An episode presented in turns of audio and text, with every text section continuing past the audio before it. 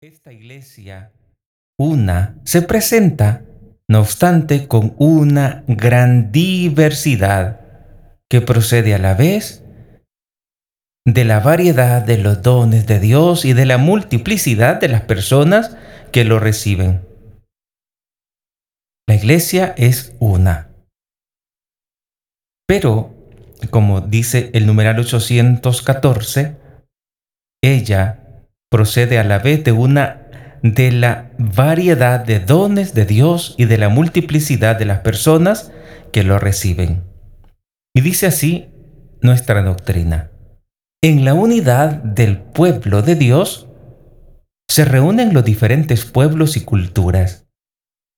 Entre los miembros de la iglesia existe una diversidad de dones, cargos, condiciones y modos de vida.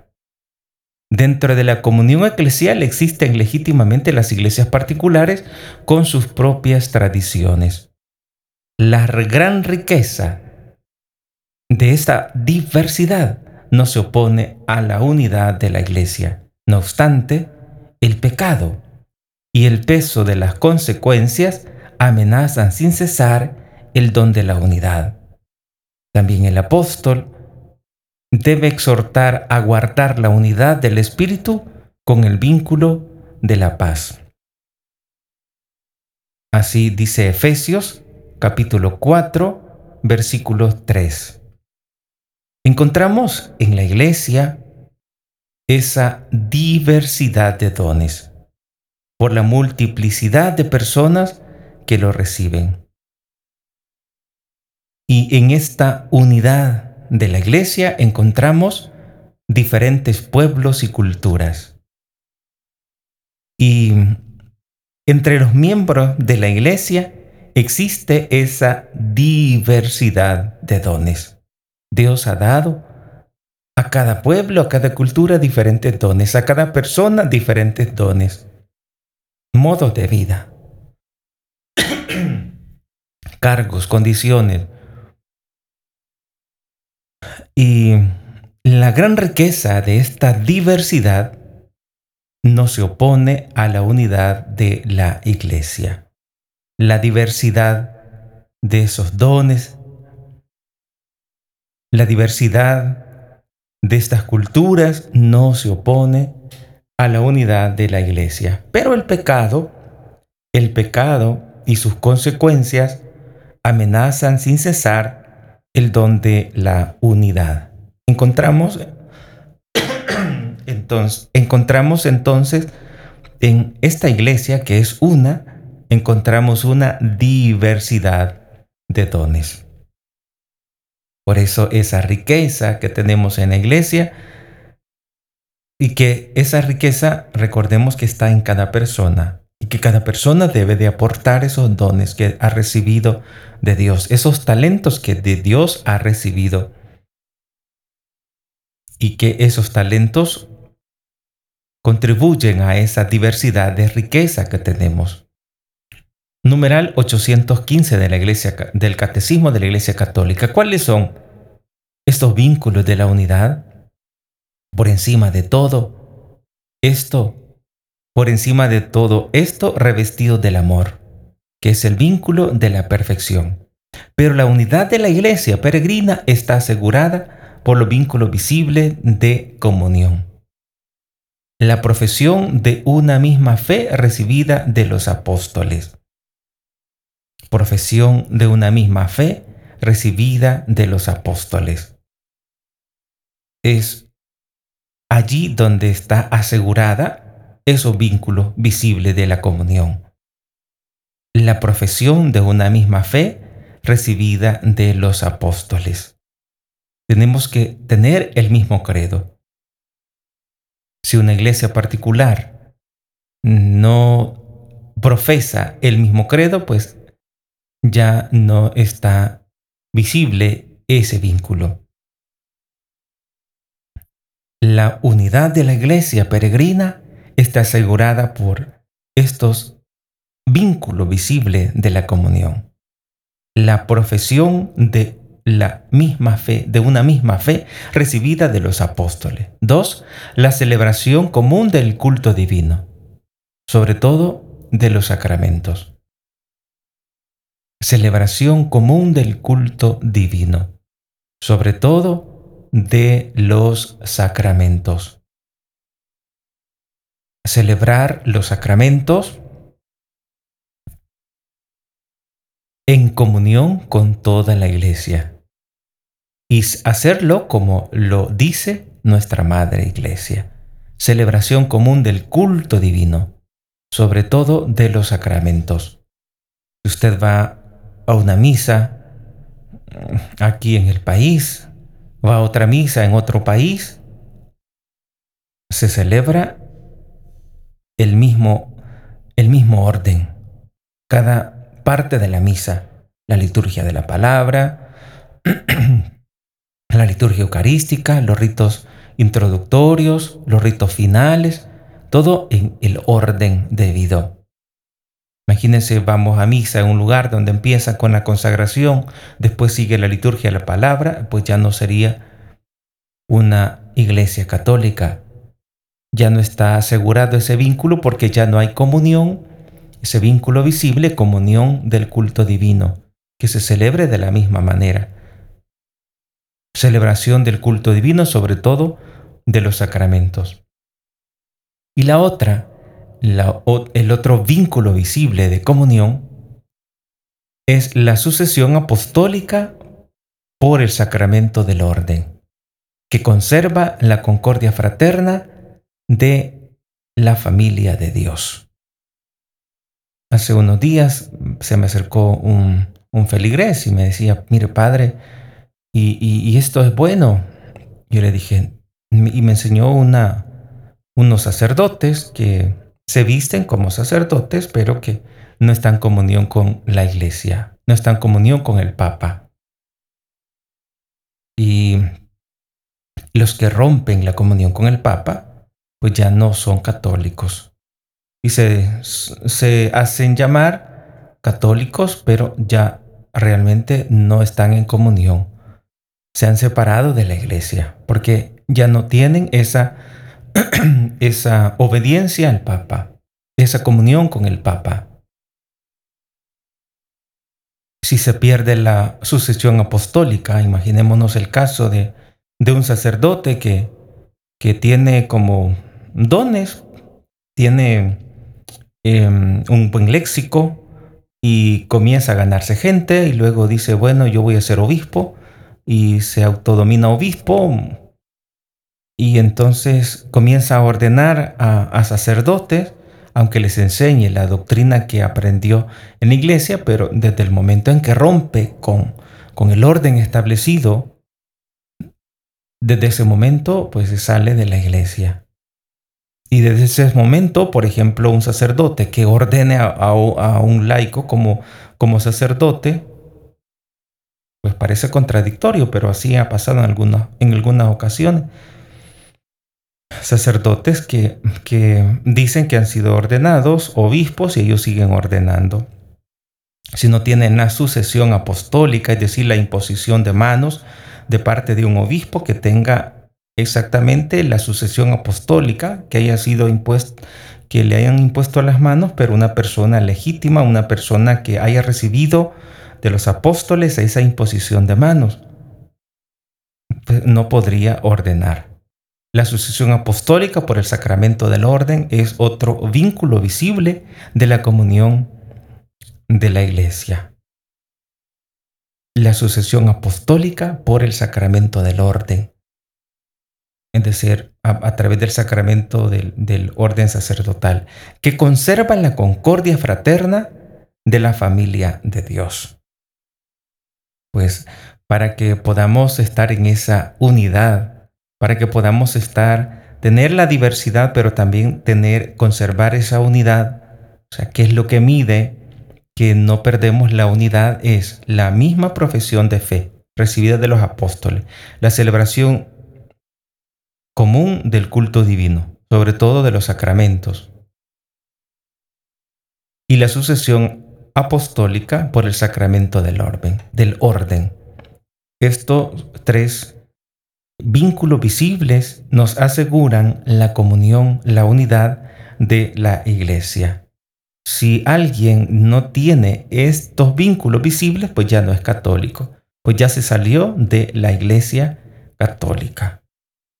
Y me acuerdo cuando estaba en una parroquia que en un mercado, a un mercado iba a celebrar una persona, una persona que se vestía de sacerdote y así celebraba la misa y alguna gente católica pues se preguntaban, ¿y ese es verdadero sacerdote o es falso sacerdote?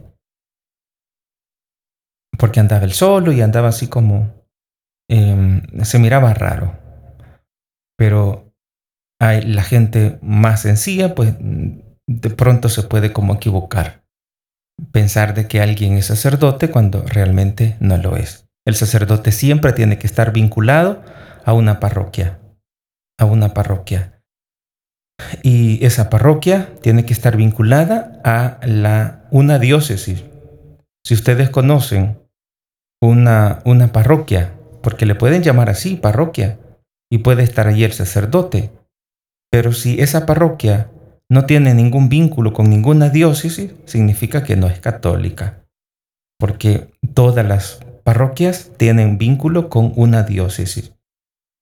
Y en, la misa mencionan, se menciona al obispo de la diócesis. Pero si en la misa mencionan a otra persona, pues se sabe, ahí se descubre que no es católico que no es, que no es un sacerdote que esté unido a la Iglesia Católica. Y digo esto porque, eh, por ejemplo, que ahí en, me han contado que en algunas ocasiones han llegado a algunos lugares eh, un grupo de, de disque sacerdotes a celebrar y aprender a celebrar la misa pues es fácil. Pero a lo mejor, y estoy casi seguro que no tienen pues esa imposición de manos, no tienen esa sucesión apostólica. Por lo tanto, no son sacerdotes. Y por más que hagan todo el rito de la misa, es como que un laico pues haga, pues un laico no es un sacerdote. Por lo tanto, no tiene el poder de consagrar, de transformar el pan en carne de Cristo y el vino en sangre de Cristo. No tiene esa potestad, aunque tenga los libros, aunque siga todo el rito, aunque haga todos los gestos, aunque se vista como sacerdote, aunque ande su cuello, su cuellito, aunque ande bien presentable, aunque sea un, de familia muy buena, aunque sea un buen testimonio de vida cristiana, sí, pero no tiene la imposición de las manos, no tiene la sucesión apostólica.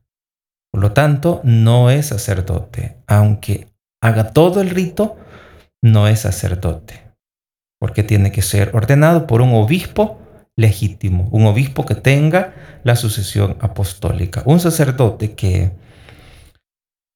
que eh, lo ordene obispo u otro que, que no está en comunión con, con el Papa, pero si ese obispo no tiene la sucesión apostólica, entonces automáticamente pues no puede, no puede dar lo que no tiene, no puede dar lo que no tiene.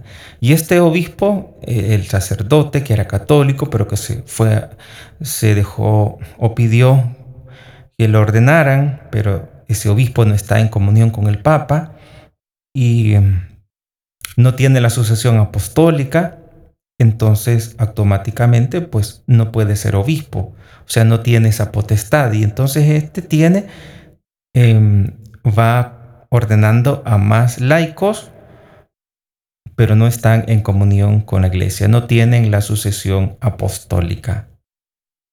Y es, es lo que pasa en algunos países. Aquí en El Salvador tenemos un grupo de, de, de personas que se dicen sacerdotes, pero no son sacerdotes, aunque tengan, aunque sean muy buenos eh, ciudadanos, aunque sean ejemplares, aunque siempre anden con su cuellito, anden bien bañaditos, bien peinaditos, bien presentables y hagan todo el rito de la misa, todo, todos los gestos, todito, todito, pero no tienen esa potestad, porque no han sido ordenados, no tienen esa sucesión apostólica, por lo tanto no tienen el poder de transformar la hostia en el cuerpo de Cristo, en la sangre de Cristo. No tienen esa potestad. Así que tenemos que tomar muy en cuenta lo que dice el numeral 815 del Catecismo de la Iglesia Católica. Tengamos muy en cuenta que la iglesia peregrina está asegurada por los vínculos visibles de comunión a través de la profesión de una misma fe recibida por los apóstoles. Cuando hacen el credo, o el credo hacen, eh, en la celebración común del culto divino, sobre todo de los sacramentos. O sea, no se puede cambiar la forma de cada sacramento tiene que hacerse de acuerdo a lo establecido en cada sacramento, lo que se debe de hacer. Pues tenemos que tener esa común, esa celebración común del culto sobre los sacramentos y la sucesión apostólica por el sacramento del orden. Como digo, eh, hay algunos laicos que ahora se dicen sacerdotes, pero realmente no son sacerdotes, porque quienes ordenó no tenían esa potestad de la sucesión apostólica, no tenían ese, ese poder para ser, para transmitir la sucesión apostólica. Entonces, eh, esos son los tres elementos visibles de la comunión. Pues tenemos diversidad de dones en la iglesia por los pueblos y culturas diferentes, pero el pecado, como dice el numeral 814, y el peso de sus consecuencias amenazan sin cesar el don de la unidad. Pero todos tenemos esos dones que hemos recibido, tenemos que ponerlos al servicio de la iglesia. Numeral 949 dice, en la comunidad primitiva de Jerusalén, los discípulos acudían asiduamente a la enseñanza de los apóstoles, a la comunión, a la fracción del pan y a las oraciones. Hechos capítulo 2, versículo 42. La comunión en la fe. La fe de los fieles es la fe de la iglesia recibida de los apóstoles, tesoro de vida que se enriquece cuando se comparte. Así dice el numeral 900. 49. La fe de los fieles es la fe de la iglesia, recibida de los apóstoles, tesoro de vida que se enriquece cuando se comparte, tesoro de vida que se enriquece cuando se comparte. Y recordemos que los apóstoles de hoy son los obispos, los obispos. Y la fe de los fieles es la fe de la iglesia recibida de los apóstoles, que ahora son representados por los obispos. Tesoro de vida que se enriquece cuando se comparte. Todas las parroquias, recordemos, tienen que tener vínculo con una diócesis. Con una diócesis. Por eso en la misa igual se menciona al obispo de esa diócesis. En nuestro caso, en San Salvador, en cada misa se menciona a nuestro arzobispo, al cardenal en cada misa, se encomiendan con nuestros pastores, con el Papa Francisco, con nuestro obispo, ya se mencionan. En cada diócesis cambia, es decir, en, aquí en San Salvador se dice con nuestro obispo, eh, Monseñor José Luis, nuestro cardenal Gregorio Rosa Chávez. En otra diócesis se dice el obispo de su diócesis. Si usted va a una misa y no mencionan al obispo de su diócesis, significa que no es católico. No es católico si mencionan a otra persona. Por eso tengamos como ese cuidado de ir a las parroquias, a las parroquias que están en comunión con una diócesis. Si una parroquia no está en comunión con ninguna diócesis y dice, ah, no, es que nosotros nuestra, estamos afiliados a, a Canadá, o a otro país. Entonces ya no es católico, aunque hagan todo lo, la celebración de los sacramentos. Pero ya no tienen ese vínculo con la iglesia, es decir, ya no están unidos a los apóstoles, a los obispos de hoy. Dice, sí, es que nosotros son otro obispo porque estos son falsos, etc. Entonces tengamos como ese cuidado de mantener siempre nuestra fe. Y como dice el numeral 949, que la fe de los fieles es la fe de la iglesia recibida de los apóstoles, que es tesoro de vida que se enriquece cuando se comparte. Tenemos que compartir nuestra fe. Nuestra vida tiene que ser una vida de fe. Y esa fe tiene que iluminar a otras personas. No solo en nuestro diario vivir, iluminados por la fe, sino que también poder ayudar a otras personas a encontrarse con el Dios vivo que busca siempre la salvación de cada uno de nosotros y que debemos compartir ese tesoro de vida, esa fe de la iglesia que hemos recibido, recibido de los apóstoles y que el numeral 949 le llama tesoro de vida que se enriquece cuando se comparte. Ese tesoro de vida se hace más grande cuando lo compartimos. Y por eso tenemos que cuidar nuestro vínculo de comunión para estar compartiendo aquello que es verdadero. La comunión de los sacramentos. El fruto de todos los sacramentos pertenece a todos, dice el numeral 950. Porque los sacramentos y sobre todo el bautismo que es como la puerta por la que los hombres entran a la iglesia, son otros tantos vínculos sagrados que unen a todos y los ligan a Jesucristo. La comunión de los santos es la comunión de los sacramentos. El nombre de comunión puede aplicarse a cada uno de ellos, porque cada uno de ellos nos une a Dios. Pero este nombre es más propio de la Eucaristía que de cualquier otro porque ella es la que lleva esta comunión a su culminación, la Eucaristía, la comunión de los sacramentos. El fruto de todos los sacramentos pertenece a todos. El fruto de los sacramentos. Los sacramentos están para enriquecer nuestra vida de fe, para ayudarnos en nuestro, en nuestro diario vivir espiritual. Porque los sacramentos es como el bautismo, sobre todo el bautismo, es como la puerta por la que los hombres entran a la iglesia. El bautismo es la puerta por la cual entramos a la iglesia. Y los demás sacramentos, vínculos sagrados que nos unen a todos y nos ligan a Jesucristo, sobre todo la Eucaristía. La Eucaristía que es la que nos lleva a esa culminación de comunión.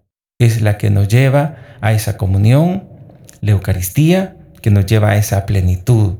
Por eso todos los sacramentos convergen en la Eucaristía, es decir, en Jesucristo, en Jesucristo, al cual debemos todo nuestro ser. Él nos ha comprado a precio de sangre, Él nos ha rescatado. Y en Eucaristía se da esa comunión. Nos une entre nosotros y nos une a Él, que es Dios. Y nos permite trabajar para Él, estar en Él y dar lo que Él nos da. La comunión de los santos es la comunión de los sacramentos. La comunión de los santos es la comunión de los sacramentos. Y este nombre de comunión puede aplicarse a cada uno de ellos, dice, pero porque cada uno de ellos nos une a Dios.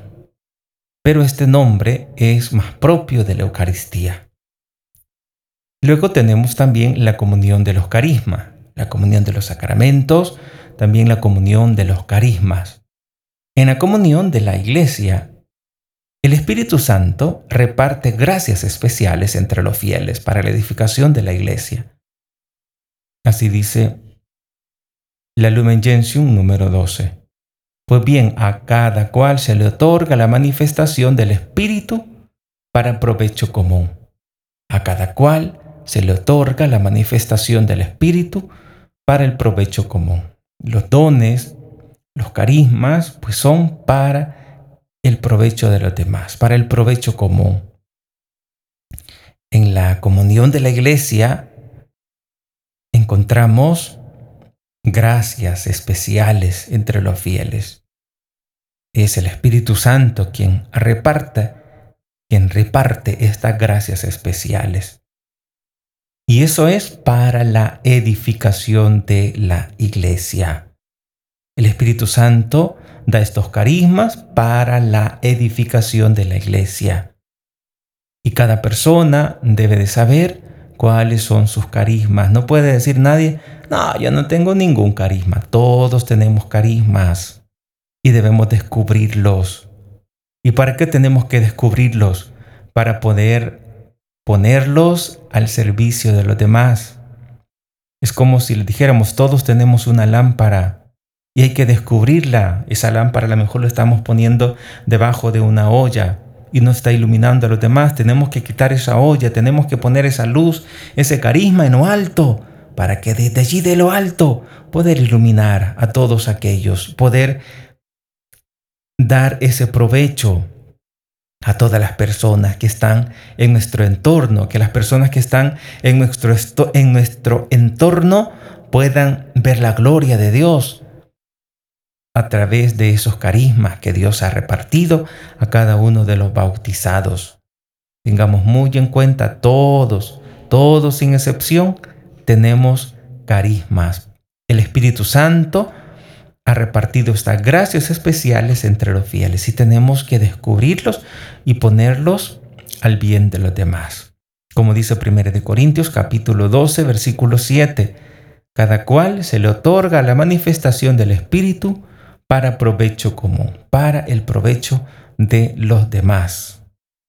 Todo lo que tenemos lo hemos recibido de Dios. Así dice el apóstol. Que tienen ustedes que no hayan recibido de Dios. Pues todos esos dones y carismas los hemos recibido para el provecho común. Y debemos esforzarnos para poder ser ese instrumento de Dios para iluminar a los demás.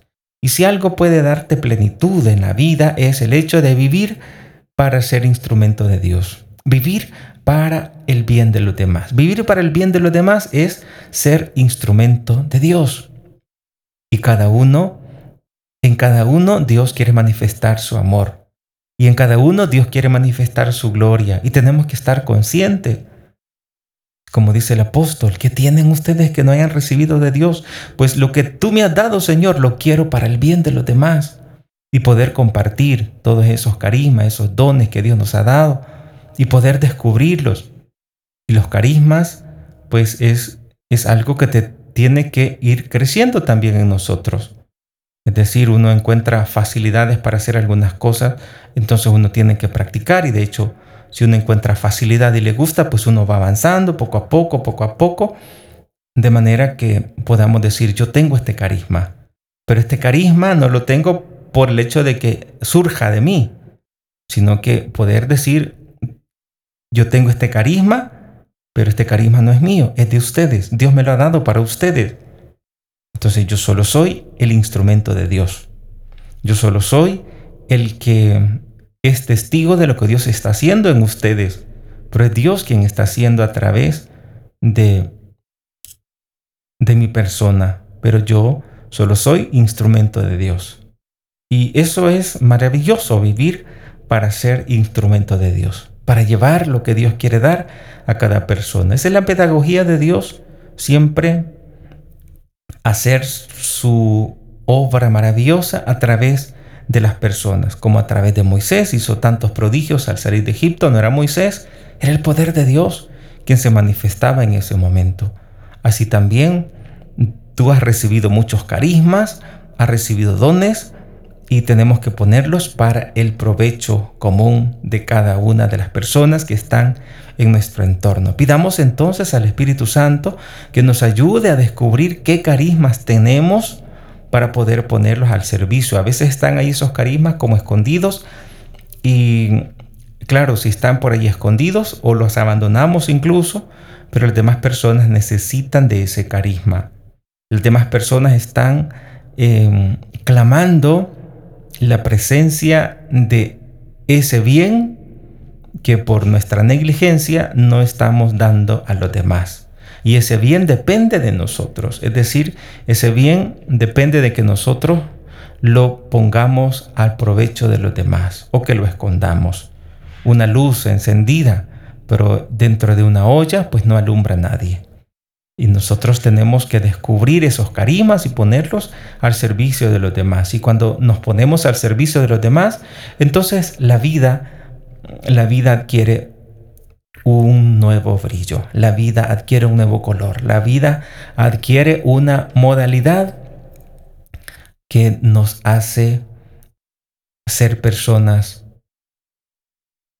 muy a gusto con la vida, personas que viven cada momento en la sorpresa de Dios, porque Dios siempre sorprende a los demás.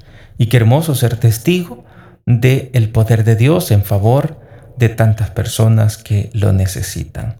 Que María nos ayude para que seamos ese instrumento de Dios y podamos poner al servicio de los demás nuestros carismas.